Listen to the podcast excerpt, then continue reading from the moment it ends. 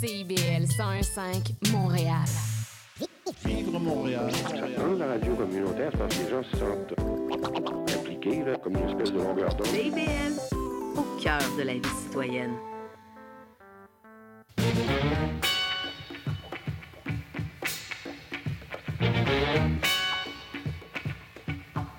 Bonjour à tous et bienvenue à votre émission quotidienne Les Aurores Montréal en mode estival.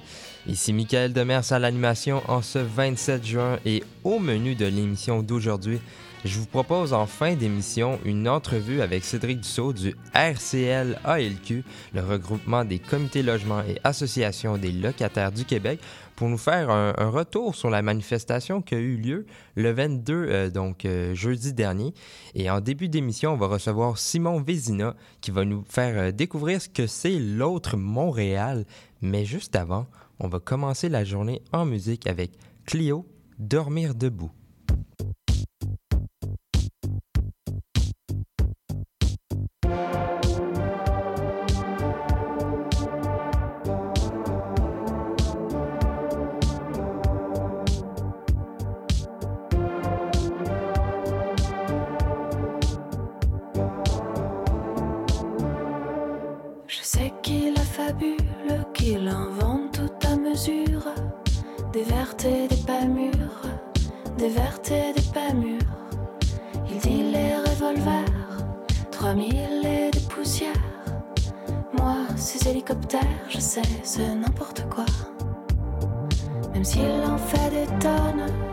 S'il monte sans vergogne, moi plus rien ne m'étonne, plus rien ne m'étonne.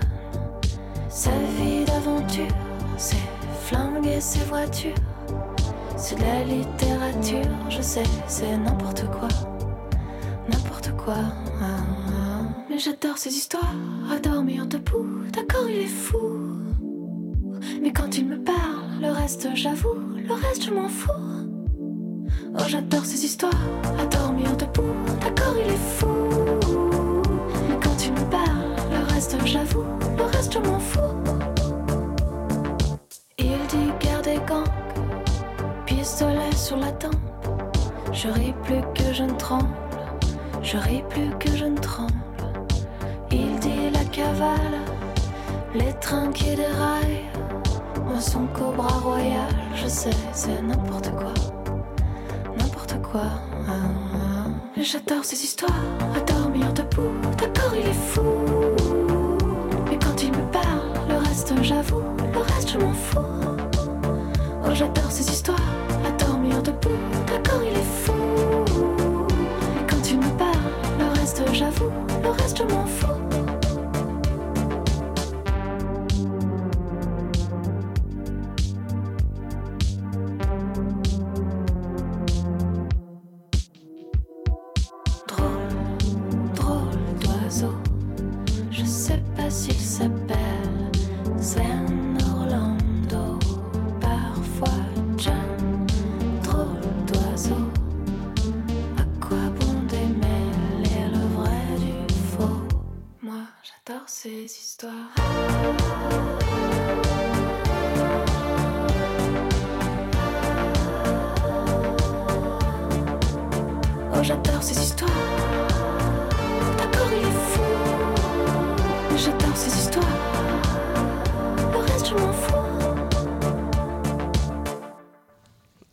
Montréal est une ville qui a plusieurs quartiers qui méritent d'être explorés et je reçois en studio Simon Vézina qui va nous faire découvrir l'organisme L'autre Montréal. Et comme il est capable de nous faire visiter Montréal, il va nous faire visiter son organisme. Salut, Monsieur Vézina. Bonjour. Et euh, je voulais pas trop en dire dans la présentation parce que je voulais pas que tout dire. En fait, je veux que vous nous expliquiez en, gros- en gros c'est quoi l'autre Montréal? Ben écoutez, l'autre Montréal, c'est un organisme, ça fait une quarantaine d'années ou presque euh, qu'on sillonne les rues de Montréal, que ce soit à pied ou en autobus. C'est vraiment des explorations urbaines in situ. Euh, on est dédié à faire un peu de l'éducation euh, citoyenne, faire découvrir des choses moins connues, des initiatives individuelles ou plus collectives sur les différents enjeux de la ville qui peuvent toucher, ça peut être le logement, les questions d'immigration, les questions de racisme, les femmes et les bâtisseuses dans la cité. Fait qu'on on, a- on aborde tout plein d'angles euh, pour faire euh, découvrir, dans le fond, c'est ça, aux Montréalais, des parties moins connues euh, de la ville ou encore des parties connues, mais qu'on ne sait pas tout ce qu'il y avait derrière. C'est ça, on connaît pas l'histoire derrière. Exact. Puis, est-ce que vous avez des objectifs à, faire avec les, les citoyens de Montréal?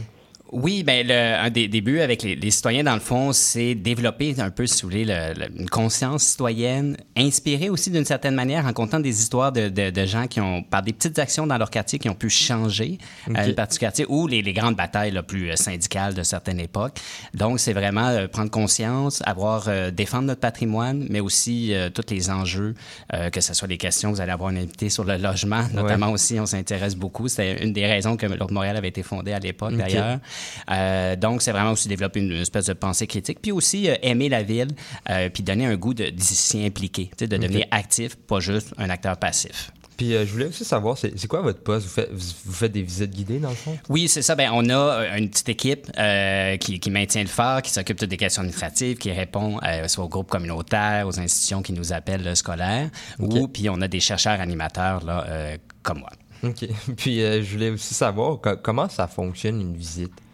Ben, en gros, nous, en général, on, on est quand même, euh, c'est des bonnes visites, c'est des trois heures. OK. Euh, donc, on, on se promène, si c'est à pied, évidemment, inquiétez-vous pas, il y a toujours la pause. Euh, mais euh, c'est ça, on interagit avec les gens, on leur fait découvrir euh, des, des parties selon le, le thème de la visite. Sinon, on est très connu pour nos autobus scolaires euh, en OK. ville. Euh, les chauffeurs nous aiment un petit peu moins des fois parce qu'on passe dans... Ben, ils sont habitués, ils nous connaissent, mais on passe dans des rues un peu plus difficiles. OK. Dans le fond, vous, vous faites quand même pas mal le tour de- des quartiers que vous visitez. Oui, c'est ça. De- ben, on a différentes. On, on a soit des, des visites thématiques, euh, où, par exemple, je sais pas, l'histoire de l'immigration à Montréal, ou encore les bâtisseuses de la cité, l'histoire des femmes dans la ville, ou vraiment par quartier, effectivement, où là, on va se, se, euh, se concentrer sur Ouais. des visites de quartier. OK. Puis euh, d'ailleurs, vous avez, euh, vous avez euh, une visite de quartier qui arrive ce samedi 1er juillet. C'est quel quartier que vous, nous faites visiter? Ben, ici, on est techniquement, c'est pas juste un quartier, mais là, c'est le canal de la Chine. OK, c'est pas le Donc, quartier, c'est le canal. Oui, c'est ça. C'est vraiment le. On, on commence euh, à ce qui est l'écluse 1, qui est à la frontière entre le Vieux-Montréal et euh, Griffintown, puis on se rend jusqu'à au, au marché Atwater. Fait qu'on on, est vraiment à la, à la limite de quartier. entre-. Je pense à Griffintown, Pointe-Saint-Charles, euh, Saint-Henri. Euh, donc, mais sont- tous ces quartiers-là sont nés à cause du canal de, la Chine. Je vais peut-être participer. Pointe-Saint-Charles, c'est mon quartier, ça Ah! m'intéresse. Puis, euh, sans vouloir dévoiler le, le punch, si on, on peut permettre l'anglicisme, comment vous allez aborder cette visite-là de samedi? Ben, écoutez, c'est le, le canal de la Chine, quand on y pense, ça revient un peu à la raison géographique de pourquoi il y a Montréal. Parce que sans les fameuses rapides de la Chine, j'espère que tout Montréalais, il faut avoir une chance d'aller les voir au moins au parc des rapides.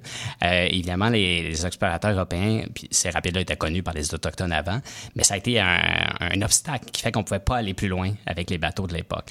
Et donc, c'est ce qui explique que ça va devenir Montréal qui va être un centre important. Et évidemment, qui dit obstacle, ben, on veut le contourner. Et là, ça va être à l'origine du canal de la Chine. Euh, C'était pensé à l'époque de la Nouvelle-France, mais ils n'ont pas pu le compléter, manque de ressources, manque de, de personnes.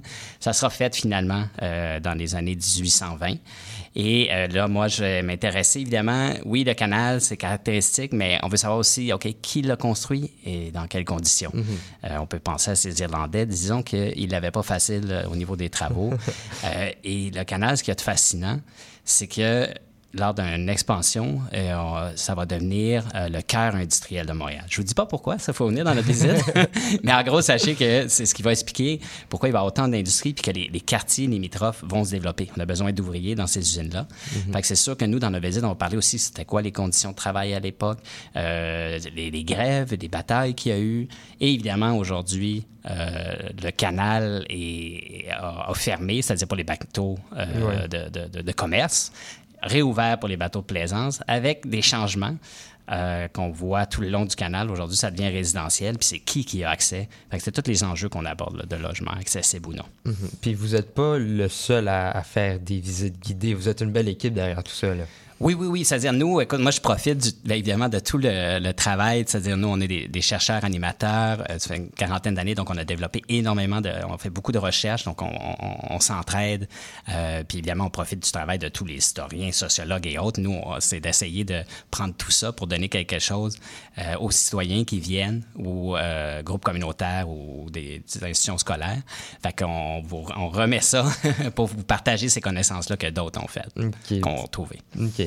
Puis comment les gens peuvent y participer ou ils doivent s'inscrire, que, que ce soit pour la visite de ce samedi Oui. ou les autres? Ben, c'est tout à fait euh, simple. Vous allez sur notre site web, autremontréal.com, et il y a une place qui, euh, nos- nos- qui nous parle de nos visites euh, grand public. Parce que ça, c'est nos visites grand public. Parce qu'on en donne aussi euh, pour des groupes communautaires qui sont intéressés euh, ou encore des institutions scolaires. Euh, eux, ils peuvent nous appeler à partir du site web, il y a les données. Mais pour nos visites grand public, euh, c'est notre site web. Et euh, vous allez voir, on a aussi la visite de Villeray, Sainte-Marie et euh, Griffintown, qui est juste à côté du canal. Ouais. ben, je vous remercie beaucoup, M. Vizina, de nous avoir euh, expliqué ce qu'était votre organisme. Puis pour tous ceux et celles qui souhaiteraient participer à une ou plusieurs visites guidées pour découvrir de fond en comble la ville de Montréal et son histoire, les gens peuvent s'inscrire sur votre site, comme vous avez dit. Puis euh, merci encore. Puis euh, on a hâte à samedi parce que vous avez fait une belle promotion. Euh, merci. Et nous, on va aller en musique avec Alpha Rococo après la pluie.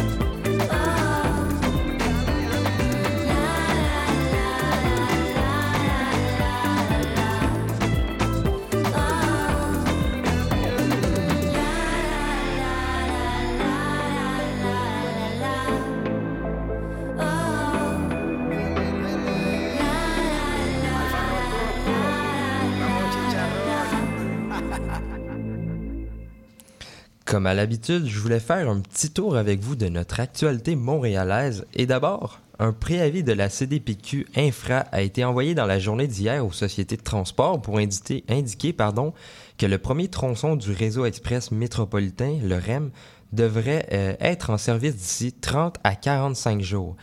La CDPQ confirme une marche à blanc qui est l'étape ultime qui précède la mise en service du REM. Cette phase finale serait d'une durée d'environ 4 semaines et consiste à simuler le service de la future ligne de métro léger sans passagers. La marche à blanc débuterait demain, mercredi 28 juin, entre la station Brossard et la gare centrale de Montréal. Si tout va bien, le réseau devrait être opérationnel avant la mi-août. Dans un autre registre, aujourd'hui à 10h sur la rue Saint-André dans l'arrondissement de Ville-Marie, le vice-président du comité exécutif de la Ville de Montréal, responsable de l'habitation, de la stratégie immobilière et des affaires juridiques, Benoît Doré inaugurera une nouvelle maison de chambre. Il s'agit d'un immeuble ayant en location des chambres pour les personnes à faible revenu et dont plusieurs équipements sont partagés entre les locataires. Plus d'informations ressortira de cette inauguration qui, je vous le rappelle, se passe à 10h30 sur la rue Saint-André. Sur ce, on va pouvoir continuer avec le contenu du jour.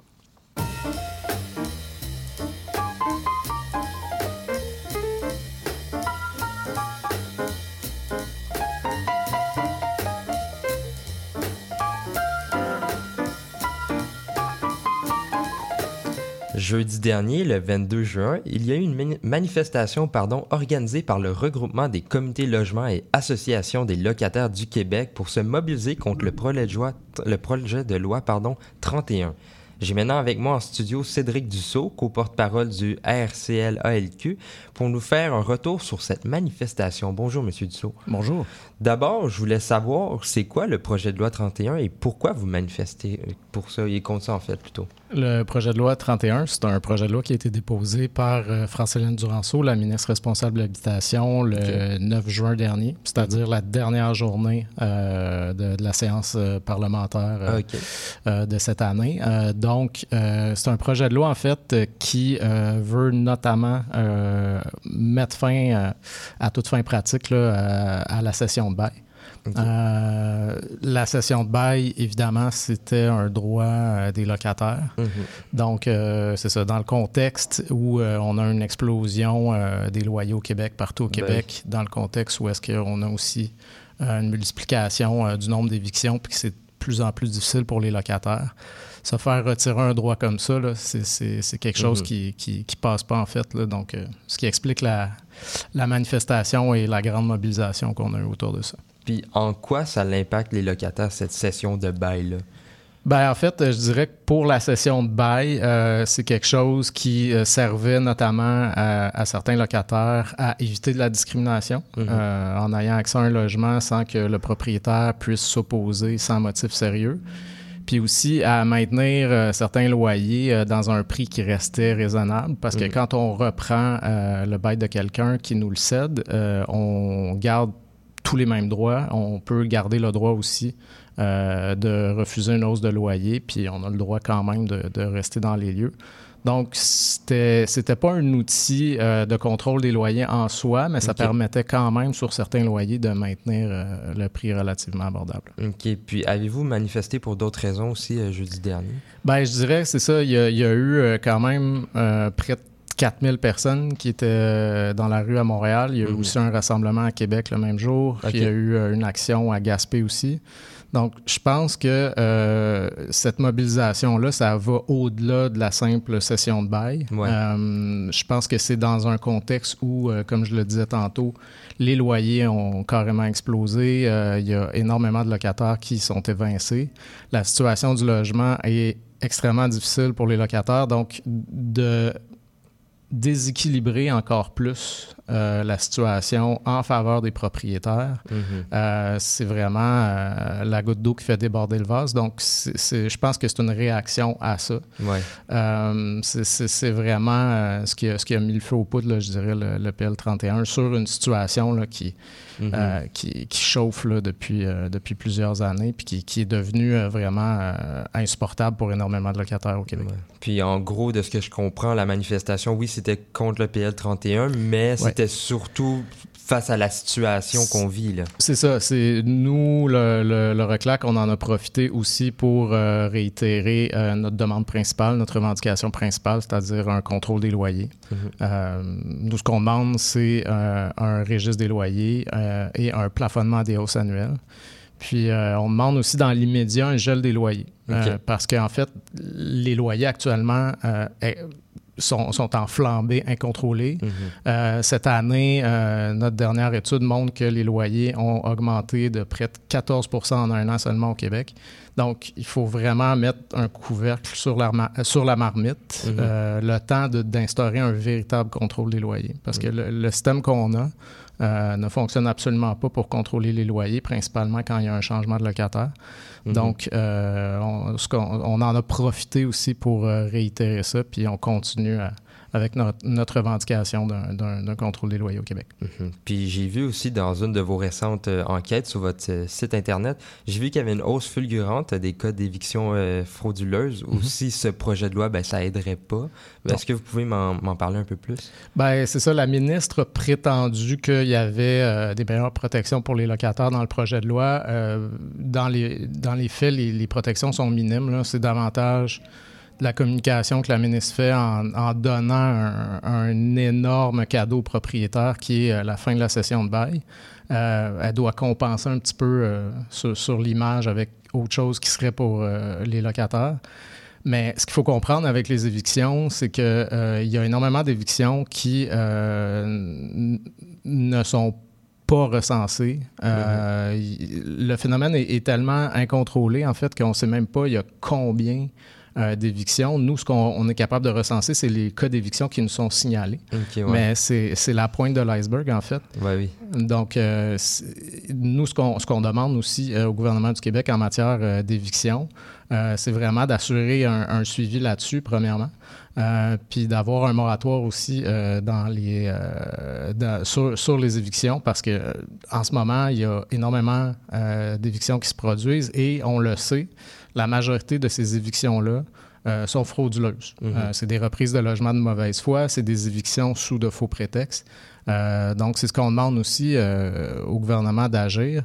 Pour ce qui est dans le PL 31, peut-être la, la, seule chose qui va peut-être avoir un, un, effet, mais encore là, il est limité, c'est le fait que maintenant, quand on va vouloir s'opposer à une éviction, on n'aura pas besoin euh, de, de, de, répondre aux propriétaires. On n'aura pas besoin non plus euh, d'ouvrir un dossier au tribunal administratif du logement. Mm -hmm. euh, parce que actuellement, quand on reçoit un avis d'éviction, pour s'opposer, on doit répondre dans les 30 jours en ouvrant un dossier au tribunal administratif du logement. Sinon, on est réputé avoir accepter l'éviction. Okay. Donc, ça rendait ça euh, difficile, euh, puis ça rendait les choses difficiles administrativement aussi, je dirais. Donc, c'est un peu à ça que ça répond.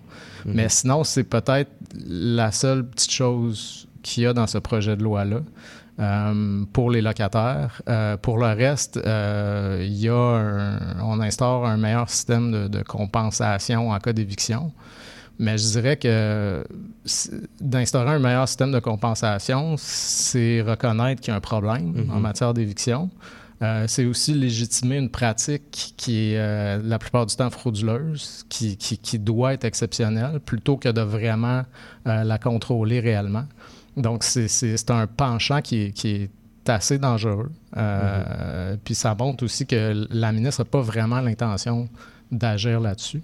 Mm -hmm. puis en fait, au niveau des compensations financières, euh, les locataires en ce moment, euh, ce qu'ils veulent, c'est pas nécessairement euh, de l'argent, même si ça peut être des compensations financières plus intéressantes. ce qu'ils veulent, c'est rester dans leur logement. Ce qu'ils veulent, c'est un logement abordable. Ben oui. Donc, quand, quand, quand, on reçoit une compensation financière, mais qu'on ne retrouve pas de logement et qu'on ne retrouve surtout pas un logement aussi abordable qu'on l'avait, ben, c'est certain que la compensation financière est rapidement épuisée. Puis, euh, dans le contexte actuel, c'est vraiment, euh, vraiment inacceptable de laisser la situation se détériorer comme ça au niveau euh, des évictions aussi. Puis, rapidement, très rapidement, je voulais savoir comment étaient les gens à la manifestation. Ah, les gens sont en colère, évidemment. Euh, il y a eu beaucoup. Euh, on, a appris à connaître la ministre Duranceau euh, récemment, publiquement. On, on, a eu beaucoup de créativité, là, puis cette colère-là là, s'est beaucoup exprimée envers la ministre Duranceau, je dirais. OK. Ben, je vous remercie beaucoup, M. Dussault, d'être passé en studio pour nous expliquer euh, les raisons de cette manifestation et comment ça s'est déroulé sur place. On comprend mieux pourquoi des décisions euh, controversées et polarisantes, on peut dire, du gouvernement comme celle-ci peuvent avoir un effet néfaste sur tous les locataires à Montréal, mais également partout au Québec. Je vous remercie encore une fois et nous, on va aller en musique.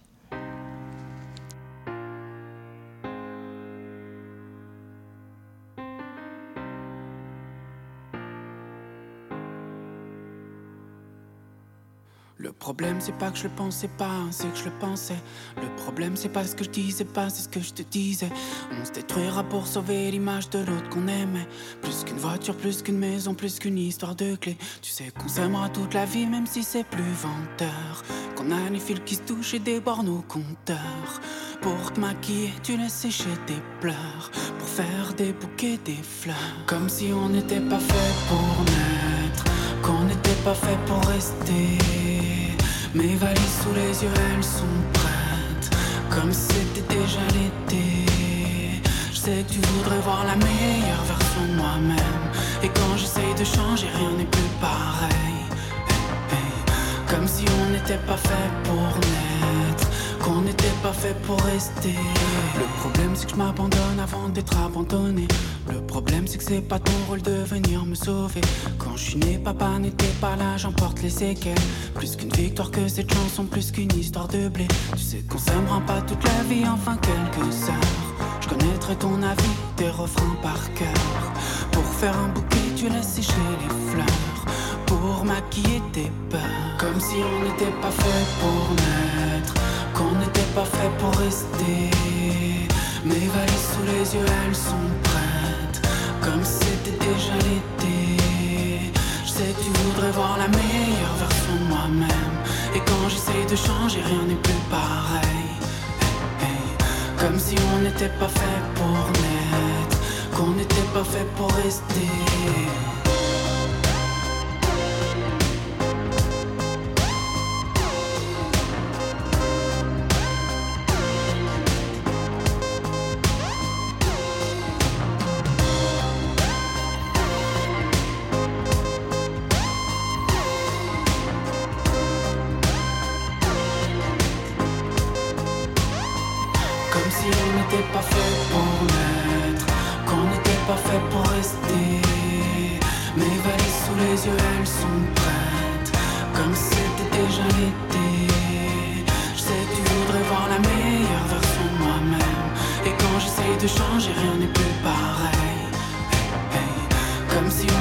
Pas fait pour naître, qu'on n'était pas fait pour rester.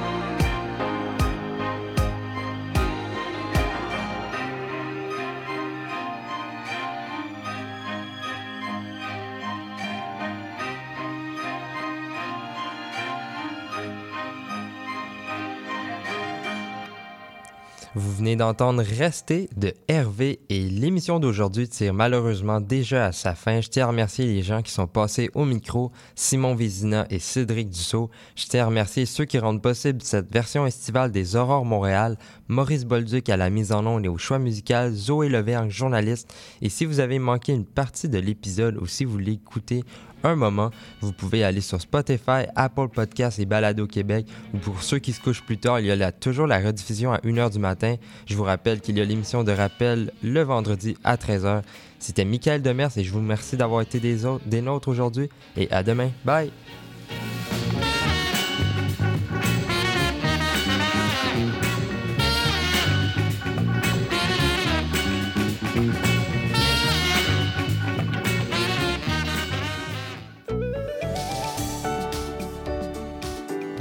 Desbois.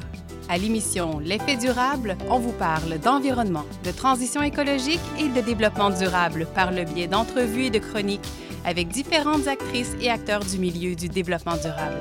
Cette émission hebdomadaire vous propose actualités, nouveautés, innovations et événements pour tous et toutes. C'est un rendez-vous le mardi à 10h.